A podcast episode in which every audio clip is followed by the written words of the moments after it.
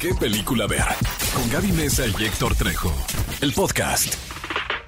Amigos, bienvenidos al podcast de qué película ver, un podcast de Cinépolis. Eh, me da muchísimo gusto que estén aquí con nosotros, que nos estén escuchando, no importa en dónde. Si ustedes vienen manejando, vamos a tener una plática muy cómoda y especialmente enfocada para todos esos viajeros y amantes del cine. ¿Tú eres viajera y amante del cine? Soy- ¿Más viajera o amante del cine? Pues la pandemia me hizo menos viajera, me hizo más amante del cine porque pues había, era una forma de escapar, ¿no? También de, de la pandemia ver películas, pero justo hoy tenemos un tema bien interesante que son los festivales de cine. Yo creo que muchas personas desde que somos chicos, por ejemplo yo que soy de Hermosillo, escuchaba estos festivales de cine y decía, bueno, pero ¿qué significa un festival? O sea, es como un festival de Nueva Orleans donde la gente anda con sus collares y ven películas o, o cómo realmente... ¿eh? Se lleva a cabo un festival, ¿no? En diferentes ciudades. O los niveles de festivales, ¿no? Porque todo el mundo tiene, tiene ese pensamiento de que vas a ir a un festival y te vas a encontrar a los actores caminando en la calle, ¿no? Sí. Y no es el caso de todos, pero sí hay algunos festivales en donde te puedes encontrar una que otra sorpresa por ahí al Timothée Chalamet echándose un baguette, ¿no? O a Zendaya con su churro parisino, ¿no? Ah, perdón, sonó como que un churro otra cosa. no, pero yo, decir yo un decir, churro yo- yo pensé que un churro en el Festival de Cine de Morelia, ¿no? Bueno, un churro de pan, pues. No, no andan tragiversando mis palabras. Pero bueno, cinéfilos, hoy tenemos un invitado bien especial que realmente es un experto porque se dedica también a recorrer diferentes festivales. Es también eh, un especialista, eh, un crítico de cine. Él es Pepe Ruilova. Pepe, ¿cómo estás? Bienvenido al podcast de qué película ver. Hola, muchas gracias por la invitación. ¿Todo bien por acá? Listo para platicar de los festivales de cine que nos gustan tanto. Oye, Pepe, yo creo que de lo primero que tenemos que hablar es de tu gusto por el cine, ¿no? Y desde hace cuánto tiempo comenzaste a recorrer festivales, ¿no? ¿Te, acuerdas cuál fue el primer festival de cine al que fuiste? Sí, mira, em, bueno, yo soy un cinéfilo de toda la vida, inculcado un poco sin querer por mi papá. Y mm, mi historia es chistosa porque yo estudié ingeniería, yo soy ingeniero y me dediqué a eso por muchos años. Pero llegó un día en que dije, no, lo mío es el cine, entonces me quiero dedicar a eso, sobre todo no tanto hacerlo, sino promoverlo, verlo, eh, hablar de él, eh, distribuirlo, ¿no? Entonces eh, renuncié a todo, a toda mi vida anterior y entré a trabajar al Festival de Cine de Guadalajara, que bueno, yo es la ciudad en donde vivo. Y, pues es el festival más antiguo de México, de mucho prestigio, que siempre lo he tenido aquí, entonces es el realmente el primer festival al que, en el que puse pie, ¿no? Yo me, me acuerdo que yo pedía ocasiones de mi trabajo para poder eh, estar toda la semana viendo películas eh, muy ñoño todo el día, una tras otra. Oye, pero yo sé que mucha gente ahí en casa nos va a estar escuchando y se va a estar inspirando de esta historia, porque creo que es de muy valientes el hecho de decir, tomar la decisión de, ¿sabes qué? Renuncio, amo el cine y me voy a dedicar a esto. Y digo, además estás en la tierra de Guillermo del Toro, Exactamente. ese festival tan icónico. eh, y también, bueno, al final es eh, nuestro objetivo en este podcast. Queremos que la gente nos- que nos esté escuchando se anime a, lanzarse a los festivales. Acabamos de tener el Festival Internacional de Cine de Morelia, en el cual estuviste eh, ahora sí que viviéndolo al máximo y nos encantaría preguntarte qué fue lo más destacado que viste por allá. Sí, claro, bueno, partiendo primero de lo que dijiste, en efecto, yo, yo le recomendaría e invitaría a todo mundo a que vaya a los festivales de cine porque, bueno, no, a mí, a mí es algo que me encanta, ¿no? Como cinéfilo, pero la verdad es que es algo donde puedes encontrar de todo tipo de cine. Muchas veces tienen fama de que son nada más las películas rarísimas, independientes, que no se tratan de nada, pero eh, hay de todo, ¿no? Por ejemplo, los festivales de Morelia y de Los Cabos tienen, por la, por la fecha en la que están cada año, tienen muchas películas de las que van a ser premiadas a finales de año en los Oscars, en los Globes de todo eso. Entonces es una oportunidad para verlas eh, antes de, de que pues salgan a, a salas o plataformas en los siguientes meses, a veces hasta seis, cinco meses después. Y, y también es una manera eh, en muchas ocasiones de acercarte a los creativos detrás de las películas. Entonces es una dinámica muy interesante porque es como ir a una película, ya sea que te gustó o no, pero tienes ahí a la persona que la hizo, entonces eh, inmediatamente como que le puedes preguntar algo sobre la película o opinar, no sé, ese es un diálogo muy padre. Y, con gente además alrededor que está muy interesada en eso. Claro, y, así como lo cuentas, eh, suena fascinante, ¿no? Como tener esta oportunidad de ver las películas antes que el resto en este paseo que tienen por festivales. Por poner un ejemplo, Joker, ¿no? Que su primera, su primer visionado fue en el Festival de Venecia y empezó ahí a hacerse mucho ruido. O y mucha, gente, mucha gente no sabe eso, ¿no? Es el famoso festivaleo, ¿no? Para la gente que que, bueno, sí le interesa un poco el tema de los y las, y las películas, pero eso es su acercamiento más grande hacia ello. Sí, seguramente eh, quien nos está escuchando de tener esa pequeña duda, ¿no? ¿Qué es el famoso festivaleo, no? ¿Cuánto eh, recorren las películas para poder llegar a una, a, que sean consideradas para, no sé, un galardón como, como en este caso? Ajá, como el Oscar. Pero, y antes de eso, Pepe, lo que te quería preguntar un poquito es si podrías eh, definir de la como de la manera tal vez más amigable para quienes nos escuchan, ¿no? Porque como, como te decía, pues suena fascinante esta idea de poder ver las películas antes, ver a los directores, los realizadores, intérpretes incluso en algunas ocasiones de estas producciones pero son inalcanzables, ¿no? Decirlo así suena como, a ver, ¿cómo? Me estás diciendo que yo puedo ver Ghostbusters y de repente salir de la función y ahí está el director de la película o el director presenta la película, que yo creo que de entrada existe como que esa barrera, ¿no? Mental, decir, no, bueno, pues es que eso es algo muy difícil de acceder. ¿Podrías eh, ponernos un poquito como así en contexto de cómo funciona en general un festival de cine? ¿Cómo es que una persona puede acreditarse o puede ir como audiencia general a un festival de cine? Claro que sí, mira, es muy interesante la pregunta porque en realidad cada festival tiene su propio carisma y su manera de funcionar pero afortunadamente los festivales eh, de México, de nuestro país, son muy accesibles para el público en general. Eh, bueno, el, festival más famoso del mundo, más prestigioso y todo es Cannes, ¿no? En Francia. Y ese festival, por ejemplo, eh, si uno va como cualquier mortal, es prácticamente imposible entrar a las películas. Uno tiene que ir acreditado, ya sea porque trabaja en la industria o porque tiene una invitación o lo que sea.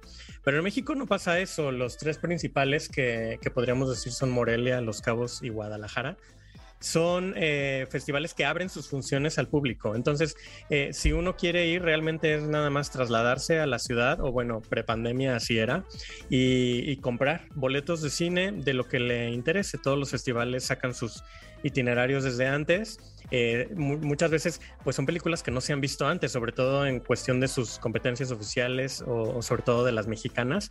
Son películas de las que muchas tienen, están teniendo su estreno mundial ahí. Entonces también es un poco esto de los festivales, de arriesgarte un poco, no si hay un actor que te gusta, un director que te gusta, ir a, o un tema que te llame la atención ir a la película y pues dejarte sorprender, ya sea para bien o también a veces para mal, ¿no? Eh, todo es muy subjetivo. Pero todos estos festivales, repito, puedes comprar tu boleto y simplemente entrar. En, algunos es más difícil que otros, por ejemplo el de Morelia, que tiene películas, incluso producciones hollywoodenses o que vienen del Festival de Cannes, que ya vienen con mucho ruido. Eh, sueltan, sueltan los boletos a cierta, cierto día y a cierta hora y, eh, bueno, los, los cinéfilos que, que nos enteramos de este tipo de cosas, ahí andamos luego, luego entrando a comprar los boletos porque muchas de las salas eh, se agotan, ¿no? Casa boletos, eh, es como un concierto, ¿no? Así como que ya salió la preventa. totalmente. Además, además tienes que estar muy atento en redes sociales. Voy a aprovechar ahorita para hacer este comercialote, pero eh, a ver, Pepe, ¿cómo te pueden encontrar a ti en redes? Porque asumo que en tus redes sociales tú estás compartiendo también siempre información acerca de los festivales. Sí, ahí estoy en Twitter, Facebook, Instagram. Estoy como Pepe Ruilova, tal cual mi nombre en todos. Pepe Ruilova, un apellido muy raro, pero para que nos pases sí Tú pasas los tips, ¿no? o sea, cuánto tiempo antes. Sí, ahí siempre estamos comentando. Oye, y bueno, sé que además de ser un viajero y amante del cine, también te dedicas a la programación de festivales de cine. ¿Qué es y qué hace un programador de un festival de cine? Exacto, mira, hablando justo del Festival de Guadalajara, estuve ahí em, programando yo una sección que se llama, coprogramando una sección que se llama Premio Maguey, que em, está especializada en el cine LGBTQ. Y eh, a partir del año pasado eh, estoy programando dos festivales, uno que se llama Rain Dance en Londres y una muestra que se llama Árbol Rojo en el sureste de México, donde llevamos películas que no son comerciales, porque en esa región del país por lo general nada más llegan los blockbusters eh, de Hollywood y así, y tratamos de llevar un cine diferente para allá, ¿no? Entonces, el rol del programador, justo todos los festivales lo tienen, y es la persona o el grupo de personas que justo eh, arman el programa del festival, es decir, escogen las películas que se van a proyectar desde ya sea sus diferentes secciones competitivas o si hay alguna retrospectiva o si se va a homenajear a alguna persona, etcétera, ¿no? Y cada festival, como les comentaba anteriormente, tiene un carisma diferente. Por ejemplo, el de Guadalajara está muy enfocado en cine iberoamericano. Eh, Morelia es eh, mucho más internacional en todos sentidos, Los Cabos también.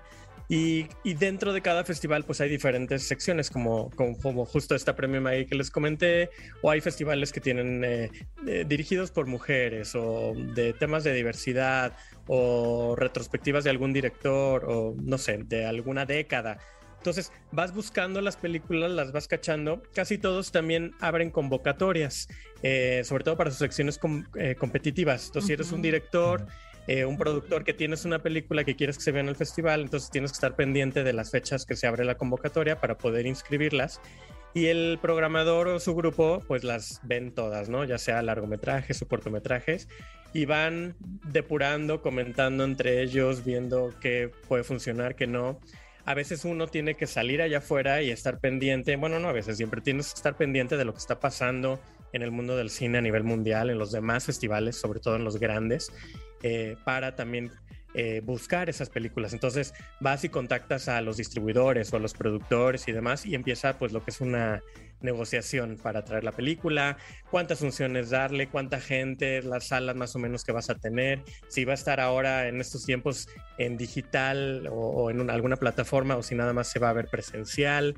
Todo ese tipo de cosas se tienen que negociar y muchas veces no nos damos cuenta nosotros eh, por fuera, pero eh, se caen muchas películas después de todo este tipo de negociaciones y, en otras ocasiones, pues bueno, sí, sí cuaja todo y se hacen estos programas tan padres que tienen estos mm. festivales. Oye, una labor titánica, ¿no? Y por ejemplo, también hay mucha gente que tiene, que tiene esta duda, ¿no? Los títulos grandes, pon tú, estrenan ahora que se estrenó Spencer, en Morelia. por ejemplo, de con Kristen Stewart, ¿no? De la princesa Diana. O mismo Ghostbusters, ¿no? O Ghostbusters, claro. ¿Qué pasa en ese tipo de negociaciones? Porque creo, entiendo que ustedes están, van, sacan películas o van cazando películas que se les hace interesante, pero estos grandes títulos, ¿cómo se negocian? O sea, llega una distribuidora, les dice, oye, ¿sabes qué? Yo quiero estrenar aquí, o ustedes más bien son los que también salen y cazan la película para decir, no, yo quiero que Ghostbusters le estrenen en, el Festival de, Morelia. Sí, mira, hay de las dos a veces las mismas distribuidoras dicen, ay, ya voy a estrenar en diciembre, entonces sería muy bueno hacer ruido en algún festival. Entonces ellos son los que se acercan a nosotros para, para alguna negociación. Pero también la verdad es que la mayoría de las veces es el festival el que tiene que em, ir tras ellos, sobre todo cuando se trata de distribuidoras eh, grandes. Em, uno, digo, ayuda a tenerlas en el festival, películas tan grandes que, que vengan con superestrellas y demás. Todo hace ruido, ¿no? Eh, tienes que tener como un balance de todo. Entonces siempre es importante también tener este tipo de cosas más comerciales y que llamen la atención. Y sí, vamos y las buscamos y mm, muchas veces no está en sus planes eh, tenerlas en festivales, entonces no se puede o no tienen muchas veces eh, eh, aquí en México, bueno, las distribuidoras Waterson y todas esas tienen sus bases en Estados Unidos y muchas veces desde allá vienen las órdenes de que se hace o no con las películas. Entonces a veces se consiguen permisos, a veces no. Eh, cuidan mucho las películas. Por ejemplo, ahora en Morelia hubo una que se llama King Richard con Will Smith, que va a dar mucho de qué hablar en la temporada de premios y demás. Y a la hora de entrar a la película nos quitaban... El celular. Nos guardaban los celulares en una bolsita. Ajá. Eh, porque pues son, son las bases que se negociaron con la distribuidora para poder traer la película y, pues se tienen que cumplir. Sí, claro que no se vaya a filtrar. Hay hay otras, Sí, hay otras funciones que tienen a, gente, que tú ves gente que contratan ellos parados ahí en las escaleras, que, en vez de estar viendo la película, que les ha de dar muchas ansias, nos están viendo a nosotros eh, para ver que no estemos eh, tomando fotos. oye, oye, lo dirán de broma, pero yo de verdad, siempre que hay como ese tipo de películas que son de funciones de prensa, que son previas, ¿no? A que la pueda ver el público, pues tenemos a estas personas, ¿no? Como bien dice Pepe, que están dedicadas a monitorear que nadie esté grabando, que nadie saque como sus nuevos lentes que también pueden grabar, ¿no? Y una cámara escondida. Y yo digo, pobres personas, porque además se arruinan la película. No, porque están ahí paradas de inicio a fin. El otro día vi la película de Venom en anticipado en las oficinas de Sony y había una persona cuidando a, pues a tres, a tres en una sala chiquita, ¿no, Héctor? Y yo digo, a la torre, o sea. Y luego ni los ves, yo ni siquiera me di cuenta que estaba ahí. Es que tienen que ser como ninjas. Sí, sí, ¿no? son Son como niñas que se te olvide Sí, que están que ahí. O sea, pero además tienen unos gadgets Pero para sí, descubrir también- si estás grabando impresionante. ¿eh? Yo creo que un día aquí en el podcast vamos a invitar también a quienes, a algún- a alguien de estas empresas para que nos cuenten Sí. si sí tienen estos lentes que ven en la oscuridad, porque a mí se me hace de videojuego, ¿sabes? De Splinter Cell, así, espía. Y no, es toda una industria también para, para justo cuidarse eso de la piratería. Y lo que decían hace ratito también de las películas grandes, a veces sorprende porque, por ejemplo, eh, mencionaban Joker, ¿no? Eh, este, esta película de Joaquín Phoenix, que luego se ganó el Oscar y demás, pero esa película se estrenó en, en el Festival de Venecia, que es un, el festival más antiguo del mundo y, y, pues de mucho prestigio. Y uno cree que pues nada más en la competencia va a haber películas, no sé, eh, raras, extranjeras, ¿no? Como, como coloquialmente las conocemos. Y pues no, no, Joker estaba ahí. Eh, ese año tuve incluso la oportunidad de estar allá, entonces me tocó pues ser de los primeros en verla y, y es, es, es, muy padre porque es, es, la adrenalina de que nadie sabe qué esperar. Todavía no hay tweets al respecto de las películas. Eh, estás, estás siendo, que es algo que pasa mucho en los festivales, estás siendo las primeras audiencias que lo están viendo en todo el mundo. Y, y me acuerdo muy bien que, que terminó y, y, todos estábamos en silencio, la gente no se paró como normalmente lo hace. Nos quedamos todos en el asiento viendo los créditos como impactados de lo que acabábamos de ver. Y ya luego la película, bueno, siguió su recorrido y, y hay mucha gente a la que no le gusta, mucha gente a la que sí, pero no solamente se presentó en Venecia, sino que el jurado que lo encabezó ese año, la directora Lucrecia Martel, le dio el premio a la mejor película. Okay. Entonces, eh, eh, muchas veces pasa este tipo de cosas en los festivales, nos sorprenden, no, no, no necesariamente son películas que nunca vamos a escuchar en la vida, sino que pues algo como Joker, le, el, el, jurado, que siempre cambia en los festivales, eh, la encontró, no sé, meritoria para darle el, el gran león de oro. Oye, Pepe, ya había. Un, lo otra vi en redes sociales una pregunta que me llamó mucho la atención y, y, que yo la verdad nunca la había pensado porque, no sé, asumí ciertas cosas, ¿no? Pero había como mucha um, incertidumbre alrededor de estas funciones que hacen en festivales. Eh, ahí va una pregunta muy random, ¿eh? Ajá. Pero la pregunta era como si están subtituladas en inglés. Porque ya sabes, por ejemplo, Joker, ¿no? Pues está en inglés. Pero si lo ves en Venecia, los subtítulos son en italiano. O si es en Francia, están en francés. O están en inglés para la prensa internacional. Porque tengo entendido que iba a haber un cambio por ahí, si no me equivoco. Es algo muy importante que hay que tomar en cuenta eh, cuando vas a festivales de cine. Porque, mira, eh, en efecto, todas las películas normalmente están subtituladas en inglés.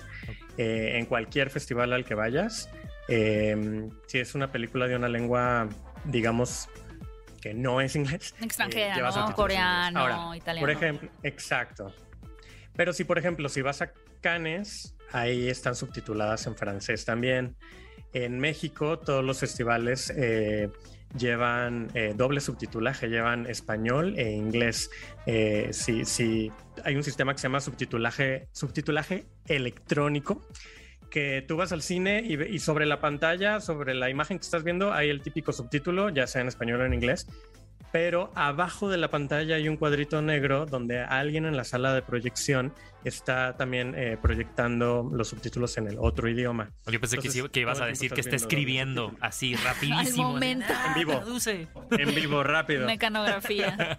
Una señora hay, de 70 Hay algo que hace, particularmente el de Venecia, hace algo muy, muy bueno, sobre todo para los que el inglés es nuestro segundo o tercer idioma, que las películas en inglés también las subtitula en inglés, o sea, como una especie de closed caption. Ajá. Eh, justo para hacernos la vida más fácil a todos. Entonces, eso es buenísimo porque no estás sufriendo tanto, ¿no? Sobre todo hay películas que llevan acentos muy raros, ¿no? Eh, eh, británicas o irlandeses, que es inglés, pero no cuenta porque no se les entiende no, nada. Hasta, a veces hasta, sí, a veces hasta las españolas nosotros mismos necesitamos casi claro. casi subtítulos, entonces pues con inglés eh, peor todavía. Pero sí, normalmente eh, están subtituladas en el idioma del país, pero siempre en inglés también. Oye, y digo, antes de despedirnos, porque nosotros nos podremos quedar aquí platicando y chorcheando, y sé que va a haber muchas personas que van a tener preguntas, y claro que las podemos recibir a las redes sociales de Cinépolis. Si tienen alguna, alguna duda, incluso te pueden arrobar a ti y ya después les estaremos contestando. Pero estamos hablando de las películas que ves y que sí quedan en un festival.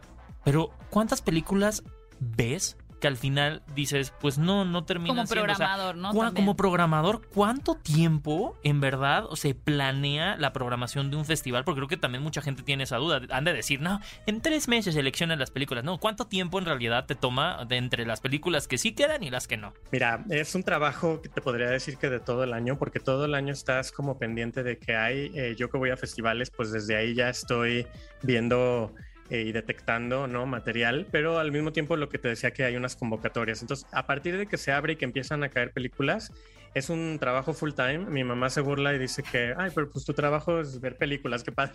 Pero no, si le pusiera las películas que veo, porque la verdad es que un gran, gran porcentaje son, eh, eh, pues, no valen tanto la pena como para, como para quedar seleccionadas en un pequeño número de una pequeña competencia dentro de un festival, ¿no? Y, y hoy en día que, bueno, casi casi puedes agarrar tu teléfono y filmar tu propia película y así, eh, pues hay mucho cine amateur y todo que está padrísimo, ¿no? Porque de algo todos tienen que empezar y así, pero sí es, sí es eh, poco lo que realmente termina valiendo la pena.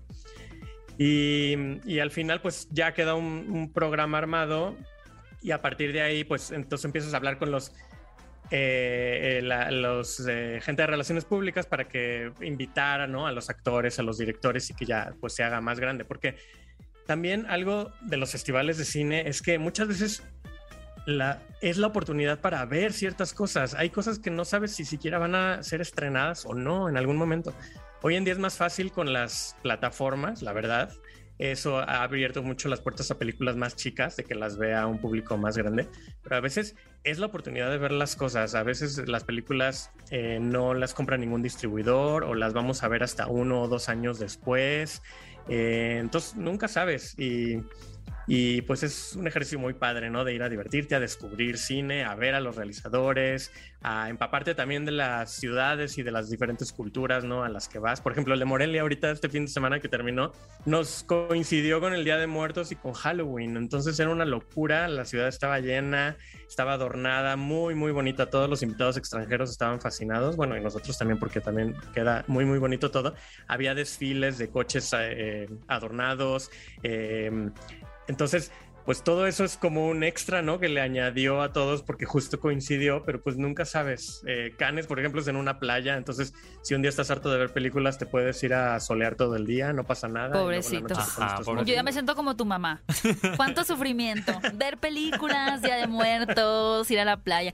Oye, no, Pepe, muchas gracias. Realmente nos quedan muchas ganas de seguir platicando contigo, tal vez más adelante de tus malas y buenas experiencias en diferentes festivales, porque pues también el vuelo, la distancia, uh -huh. el jet lag, es como que, híjole, aguantarnos tres sí, horas de esta película. no, no sentarme a Bengalí. Hay filas interminables. Joder, sí. La película Serbia. no, no alcancé boletos. No alcancé boletos y te no quedas como niña boletos. que se le acabaron los boletos de Justin Bieber, ¿sabes? O sea, todo. No comes, nunca, nunca hay tiempo no para comer. Con medio baguette siempre. Pero pues espero esa que es nos la puedas... aventura, esa es la aventura de un festival de cine. Láncense, atrévanse. Todos los que están escuchando esto. Por la anécdota, cuenta. ¿no? Sí. Para la experiencia. Pero Pepe, antes de, de, despedirnos, espero que nos puedas acompañar en otra edición también para platicarnos de tus anécdotas.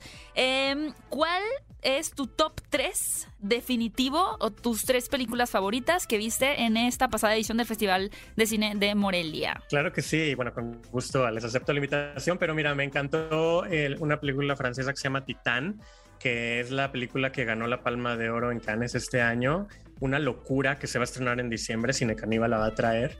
Eh, no les quiero decir mucho de qué se trata, pero es una cosa impredecible. Ya sabemos que la muchacha loca, se embaraza de un automóvil. Exacto. Así, así empieza Así y a partir de ahí ya eh, pasa, no, no te imaginas ni lo que pasa. Pero esa es una película muy, muy buena.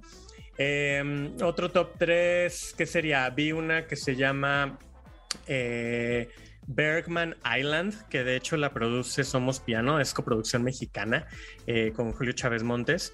Y, bueno, se trata de una pareja de creativos que van a visitar en Suecia una isla donde vivió el director Ingmar Bergman. Entonces, en parte es todo un... Eh, rollo turístico de, ese lugar, pero además pues habla mucho de su relación y del proceso creativo y, cómo evoluciona todo eso.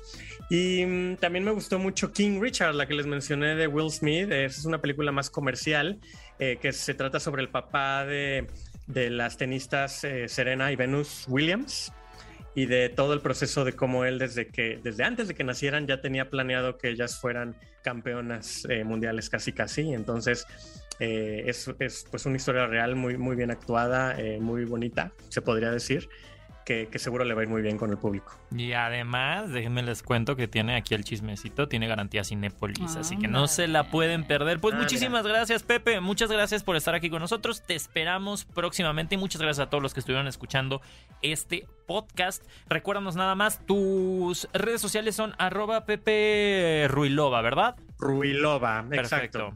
En todos lados estoy así. Excelente, pues nos vemos muy pronto por acá y a todos en casita compartan este podcast a todos los que sepan que son aficionados de viajar y que además son cinéfilos para que estén preparados para su siguiente festival de cine. Muchas gracias Gaby. Gracias y nos escuchamos también recuerden cinéfilos en vivo todos los sábados 10 de la mañana por Exa FM 104.9. esperamos hayan disfrutado mucho este podcast. Gracias Pepe, gracias Bully y escuchen todos los episodios más que hay aquí en qué película ver. Ve a Cinépolis y utiliza el hashtag qué película. Escúchanos en vivo todos los sábados a las 10 de la mañana en ExaFM 104.9.